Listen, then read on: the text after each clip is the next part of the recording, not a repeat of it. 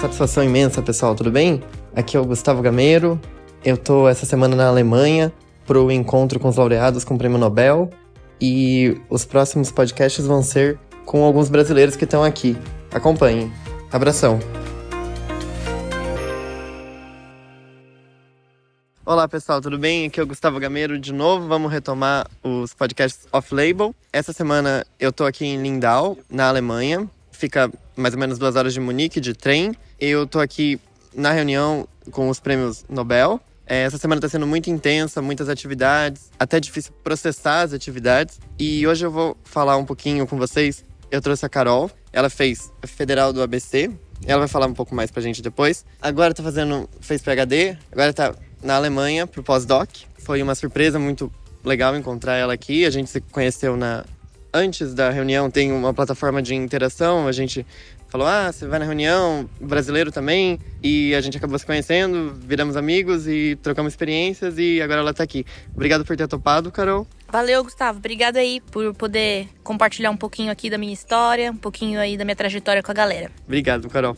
Conta um pouquinho de você, qual que é o seu background, o que, que você está estudando hoje, e daí a gente fala um pouquinho da, de como é que tem sido a experiência essa semana. Gustavo, eu, eu comecei a minha carreira acadêmica lá em 2014, onde eu ingressei na Federal do ABC, na Universidade Federal do ABC, por meio do SISU. Já começou ali um pouquinho tumultuado, né, por conta desse, desse episódio do SISU.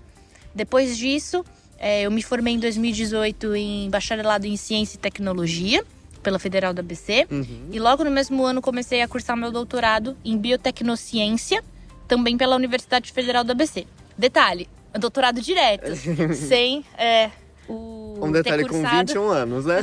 sim, sim.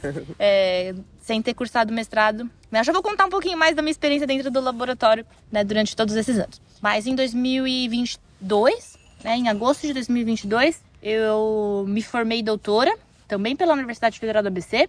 E aí, em agosto de 2022, eu parti rumo a essa aventura que está sendo cursar aqui Cursar não, né? É, trabalhar aqui no meu pós-doc na Alemanha. Eu trabalho numa cidade chamada Aachen, uhum. e ao contrário de São Paulo, de 15 milhões de habitantes, Aachen tem somente 200 mil. Então a gente também consegue perceber um pouquinho sobre né, também esse choque cultural que eu, que eu acabei passando, né? Mas enfim, dentro do laboratório, né, eu trabalho no laboratório de imunologia, trabalhei né, no laboratório de imunologia cardiovascular de 2014 até 2022 né? Onde eu concluí duas iniciações científicas. Passou pela pandemia, né? Passei pela pandemia, sim. É, eu concluí duas iniciações científicas, uma começando em 2014 e outra começando em 2017. Desse mesmo laboratório de imuno, imunologia cardíaca, enfim, eu acabei escrevendo meu projeto de doutorado, com ressalvas que eu concluí meu projeto de doutorado com o meu período sanduíche, que eu fiz em Madrid, na Espanha. Então ah, foi de 2019 legal. até 2020 duas semanas antes da pandemia. Nossa. Eu retornei ao Brasil, mas enfim, concluí esse um ano. Just in time. Uhum. Eu concluí esse ano sanduíche lá na Espanha, em Madrid. E é basicamente essa minha trajetória acadêmica. Maravilha. E como é que você está se sentindo na, na reunião? A gente estava até conversando disso agora há pouco. A gente coloca, às vezes, os, os laureados com o prêmio Nobel num altar, né? E a gente vê que, na verdade, assim, eles são pessoas normais, eles são, é, assim, eles são cientistas brilhantes, com ideias brilhantes. É, mas a trajetória deles, eles também cometeram erros, eles trocaram de área, inclusive isso a gente viu num painel agora, tipo, não tem nada de errado em trocar de área, inclusive eles, eles falam para trocar de área, alguns deles começaram tarde, tem um, inclusive, que ganhou, que com até 28 anos não tinha publicado o, o primeiro artigo e alguns anos depois algumas décadas talvez, foi diretor no NIH. Então como é que está sendo a experiência para você? Nossa, tá sendo incrível, né? A gente conseguiu se conectar bastante, né? As pessoas são bem abertas, num geral, assim. Os alunos são bem abertos, num geral. Eu tô gostando bastante dessa interação que a gente tá podendo ter com os prêmios Nobel. É, eles também são pessoas muito abertas e estão dispostos a conversar sobre qualquer assunto com a gente. Questões sociais, questões acadêmicas, questões sociais, enfim. Assim, tá sendo muito legal. É, a gente teve a oportunidade de ter contemplado aí alguns painéis que eles dividem aqui, né? Então não importa a área que você é, não importa se você é da oftalmologia, se você é da cardiologia, se você é de planta, se você é de bactéria, Uhum. todo mundo se conecta nesse bem maior, que é o espírito do Lindau, que eles falam aqui, que é o espírito de Lindau, que traz pra gente essa esperança, talvez de ganhar o prêmio Nobel, talvez, mas de ter sucesso na nossa carreira acadêmica, né? Igual eles, Exato, que são exatamente. pessoas normais que começaram do mesmo ponto que a gente. Alguns deles a gente talvez converse um pouquinho mais, né? Tiveram alguns outros privilégios, mas todos eles é, passaram pelo mesmo que a gente passou. exato. Escreveram uma tese de doutorado, né? Orientaram alunos, também passaram por erros de acertos, que nem você comentou. Então, Tiveram grants negados, Sim, tentaram funding, não conseguiram, não Sim. conseguiram dinheiro, daí sim, todo procuraram. mundo, Exatamente. todo mundo é. passa por isso e é muito legal saber que eles também. Talvez depois de ganhar o prêmio Nobel não tanto, mas Fica, talvez fique um pouco mais fácil, É, né? E- Sim, abriu portas, mas até essa porta abrir, várias outras portas foram fechadas, né? Então é legal saber. E é, pra gente não perder essa esperança, né?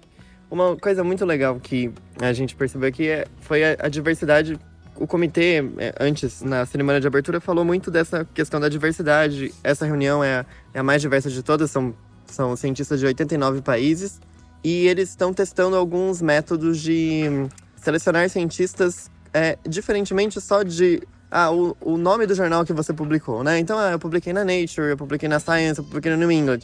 Mas é, tentando um enfoque sobre uma visão macro. E daí, então, esse ano, eles, ao invés de pedirem quais são os seus- o seu índice H, o seu número de citações, eles pediram quais são os trabalhos que você acha que fizeram diferença ou mais contribuíram para a sociedade. É, como é que você vê isso, Carol? Tipo, que existe, é claro que não são todas as pessoas, mas existe uma preocupação grande de Estocolmo ou da fundação aqui é, para tentar aumentar a diversidade na ciência. Sim, eu acredito que seja um ponto bem importante, mas que infelizmente ainda tá muito longe de ser mudado definitivamente igual. Assim, talvez o, o ponto inicial, o pontapé inicial, esteja sendo dado agora, nessa reunião, em qualquer outra que esteja discutindo isso, em todas as áreas, né? Não somente na medicina e fisiologia, mas. É importante pontuar que a ciência hoje é bem elitista, né, Gustavo? Sim. eu percebo que continua, mesmo aqui no espírito de Lindau, continua a supremacia Nature, a supremacia Science, a supremacia Estados Unidos, né, Europa no geral. É, quantas pessoas mesmo foram selecionadas do Brasil, vindo do Brasil? Vindo do Brasil, da academia foram cinco, Uhum. sendo uma delas que já tinha sido selecionado anteriormente, então, na verdade, esse ano quatro, mas vieram Sim. cinco. Aqui a gente acabou encontrando mais duas ou três vezes Uhum. é, perdido. Sim, mas isso mostra que E se você comparar com o número de participantes da É, Alemanha, ou da, sim, enfim, sim. né? e do próprio Estados Unidos, né?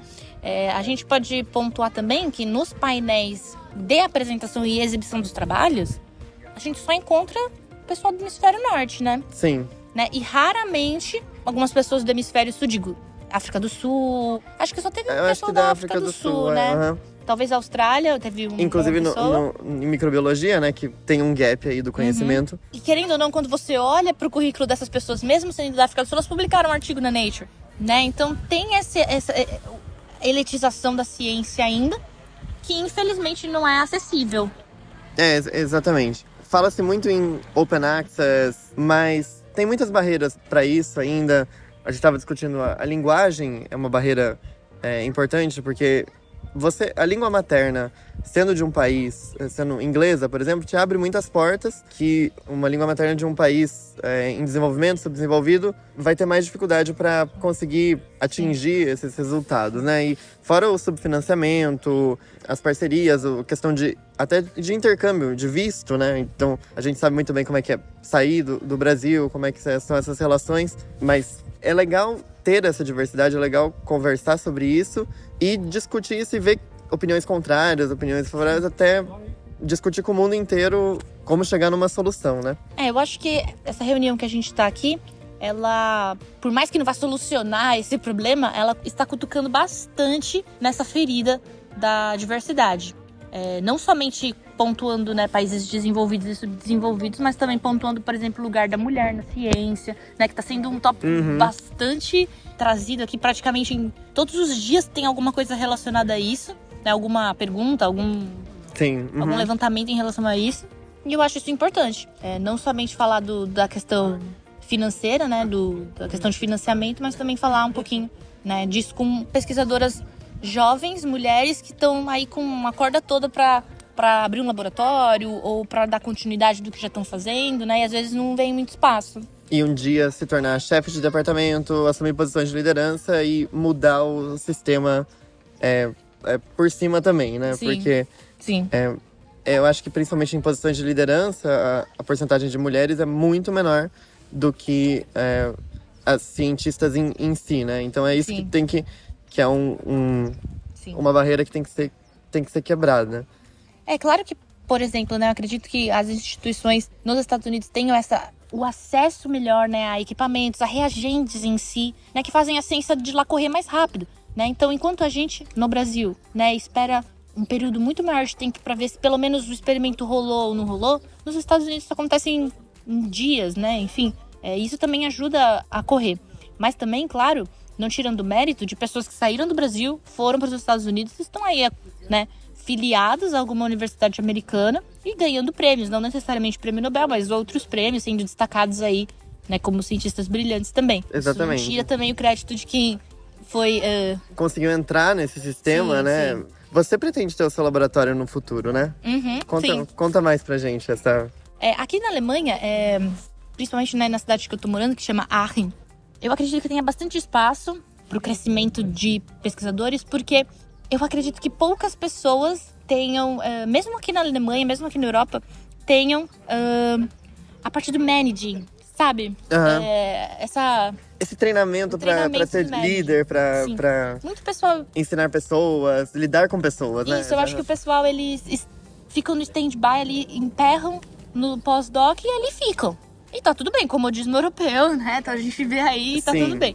Mas eu acredito que pra quem tem esse mínimo de, de euforia de fazer isso, de perpetuar a carreira acadêmica, eu acho que tem bastante espaço. Eu não sei como que é nos Estados Unidos, Gustavo, mas aqui na Europa, pelo menos na cidade que eu tô morando, na Alemanha aqui, é, eu acredito que isso seja bastante, bastante di- eh, disperso. E o pessoal que eu tô conversando aqui também, que faz pós-doc na Alemanha, também enxerga dessa forma. Então talvez seja um país, um ótimo país para imigrar para Pra fazer im- ciência, aham. caso você não eh, fique no Brasil, né? E é, nos Estados Unidos também tem espaço, mas às vezes, não sei, a gente fica por ser imigrante, sempre tem algumas barreiras que você tem que quebrar pra conseguir, né? Tipo, entrar no sistema e, e eventualmente ser chefe, líder de, de um laboratório grande, de um centro de pesquisa. Mas eu acho que tá caminhando. é, se você vê a ciência, apesar das instituições que predominam até nesses artigos de grandes revistas, né? São as mesmas, tem pouca variabilidade de instituições. As pessoas dessas instituições são de vários países e estão no mundo inteiro. Então é e isso é, é que na verdade, querendo ou não, é uma ciência do mundo inteiro, né? E Sim. Eu, como brasileiro, eu acredito que essa bagagem que a gente traz de ter vivido no Brasil, ter feito ciência no Brasil, seja fundamental. A gente viveu a escassez. Uhum. Entende? Aqui eles estão sempre. é, eles não sabem o que é escassez. Então a gente já fez um trabalho que a gente já economizou mais. Por quê? Porque a gente tinha que economizar, era uma obrigação. Então a gente economizava reagente, a gente então a gente sabe viver no pouco e Sim, fazer muito do pouco, entendeu? Quanto de gente aí que não publica em, é, em altos é, fator de impacto aí, fazendo com pouco dinheiro, digo, né? Sim, Muita com- dedicação, mas pouco dinheiro, né? Então- aumenta até a criatividade, né? Da, Sim. da- exatamente. e eu acho que isso também, né? Aqui, por exemplo, eu tenho, a gente tem uma secretária que cuida de todas as partes de finança, né? A gente tem outra, os técnicos que fazem os experimentos pra gente. Então, isso acaba com que a gente tenha mais tempo pra pensar, pra estudar mesmo, pra fazer o que a gente veio fazer aqui. Enquanto no Brasil, a gente era sim, três sim, em aham. um pra tentar, né, passar pra para poder Multi- conseguir vencer essa bombril, né? batalha. né? Sim, sim. E outra coisa, daqui a pouco começa a nossa outra sessão, a gente vai ter que finalizar, mas a última coisa que eu queria discutir é a variabilidade das áreas das pessoas, né? Então, é muito legal ver na delegação brasileira mesmo. Então, médico, odontologista, é, cientistas em geral, tipo, de diferentes backgrounds, diferentes formações, biomédico. Então, isso é muito legal, né? Porque eu acho que daí que vem as ideias novas, né? Então, usar um método para para buscar uma verdade ou uh, um ajuda o outro e, e isso aqui é muito presente, né? Eu não sei como é que é a realidade dos laboratórios e das universidades, mas dá para perceber que, que isso foi um ponto da organização que eles focaram muito, assim, ter pessoas de diferentes backgrounds, sejam undergrad, na graduação, graduados e pós-docs, e também de várias áreas diferentes, né? Essa variação que de tipos de áreas, essa variação de carreira, né, do, do estágio da carreira que a pessoa tá, traz inspiração para os jovens e esperança para quem já tá no pós-doc ou para os próprios prêmios Nobel de perpetuar o que eles estão deixando pra gente, né? Porque e, exatamente. Nada melhor do que me peguei vendo o, o Richard Richard Roberts. Roberts uh -huh. É, o professor Richard Roberts. Muito fofo, inclusive. Né? Sim, sim, recebendo um carinho assim, você é minha, você é minha inspiração, você é uma pessoa que eu já li os artigos. E você percebe que não é uma questão de ego, é uma questão de tipo dever cumprido que eles que eles sentem mesmo quando a gente conversa com eles, sabe?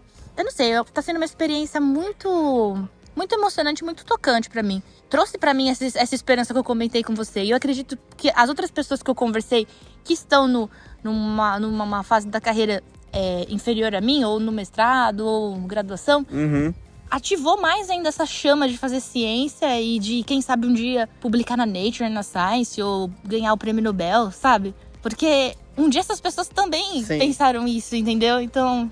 Uma motivação, né? né? É, tipo, um motivação. combustível para seguir Sim. em frente e ver que. Sim. Eu acredito Tem. que. Eu, Gustavo, desculpa te interromper, mas eu sou uma pessoa muito, muito otimista em relação à ciência.